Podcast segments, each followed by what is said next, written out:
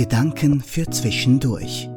Der Podcast der Spitalseelsorge im Universitätsspital Zürich.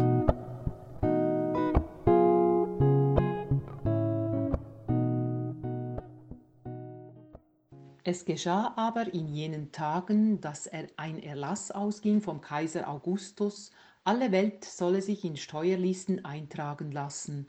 Dies war die erste Erhebung, sie fand statt, als Quirinius Statthalter in Syrien war, und alle machten sich auf den Weg, um sich eintragen zu lassen, jeder in seine Heimatstadt, auch Josef ging von Galiläa aus der Stadt Nazareth hinauf nach Judäa in die Stadt Davids, die Bethlehem heißt, weil er aus dem Haus und Geschlecht Davids war, um sich eintragen zu lassen mit Maria, seiner Verlobten, die war schwanger.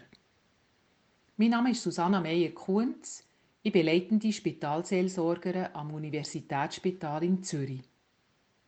Vorletzt bin ich im Piketdienst zu einem Patienten gerufen worden, der einen schweren Unfall hatte.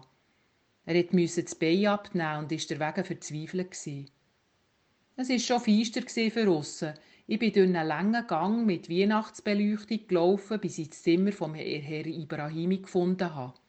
Ich habe mich vorgestellt und gefragt, ob es in der Ordnung sei, wenn ich als reformierte Pfarrerin zu ihm als Muslim komme. Er war froh, dass jemand kommt, der Zeit hat und ihm zulässt. Gerade jetzt, wo er endlich aus dem Asylzentrum mit seiner Frau in eine einfache Wohnung gezügelt ist, passiert ein schwerer Unfall. Er erzählt mir von Syrien, von seiner Heimat, die er wegen dem Krieg verlassen von der Flucht mit einem Schlauchboot über das Mittelmeer, vom langen Weg über Griechenland in die Schweiz. Seine junge Frau sei schwanger. Aber es hätte keinen anderen Weg gegeben als die Flucht aus einem Land, wo vieles in Schutt und Asche liegt und wo es keine Arbeit und keine Zukunft gibt für einen Mann wie ihn. Und es geschah, während sie dort waren, dass die Zeit kam, da sie gebären sollte. Und sie gebar ihren ersten Sohn und wickelte ihn in Windeln und legte ihn in eine Futterkrippe, denn in der Herberge war kein Platz für sie. Und es waren Hirten in jener Gegend auf freiem Feld und hielten in der Nacht Wache bei ihrer Herde. Und ein Engel des Herrn trat zu ihnen, und der Glanz des Herrn umleuchtete sie, und sie fürchteten sich sehr. Da sagte der Engel zu ihnen, Fürchtet euch nicht, denn seht, ich verkündige euch große Freude, die allem Volk widerfahren wird. Euch wurde heute der Retter geboren, der Gesalbte, der Herr in der Stadt Davids.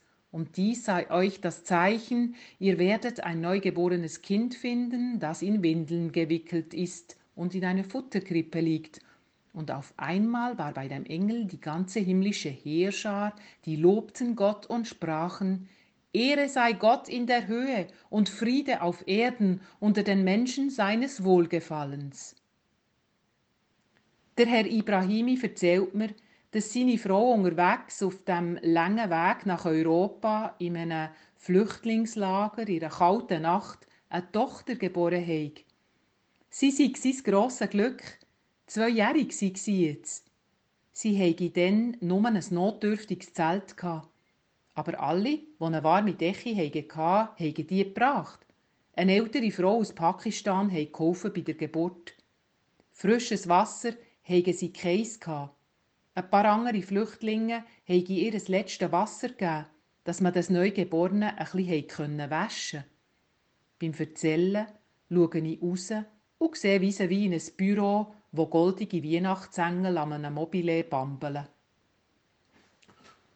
Und es geschah, als die Engel von ihnen weggegangen waren, in den Himmel zurück, dass die Hirten zueinander sagten, lasst uns nach Bethlehem gehen und die Geschichte sehen, die der Herr uns kundgetan hat. Und sie gingen eilends und fanden Maria und Josef und das neugeborene Kind, das in der Futterkrippe lag, und als sie es sahen, taten sie das Wort kund, das ihnen über dieses Kind gesagt worden war, und alle, die es hörten, staunten über das, was ihnen von den Hirten gesagt wurde. Maria aber behielt alle diese Worte und bewegte sie in ihrem Herzen, und die Hirten kehrten zurück und priesen und lobten Gott für alles, was sie gehört und gesehen hatten, so wie es ihnen gesagt worden war. Es ist dann noch ein muslimischer Seelsorger zum Herr Ibrahimi gegangen, weil er hat beten und danken, dass er den schweren Unfall überlebt hat. Und gleich hat er wollen, dass ich regelmässig zu ihm komme. Er hat viel erzählt von seiner Flucht, dass er manchmal traurig sei und Heimweh habe. Seine Frau und seine Tochter, in einer kalten Nacht in einem unwirtlichen Flüchtlingslager geboren, sie geben ihm Kraft und Zuversicht auf seinem langen Weg vor Rehabilitation. Beim Adie sagen schaut er mir in die Augen und wünscht mir frohe Weihnachten. Das war der Podcast der Spitalseelsorge im USZ.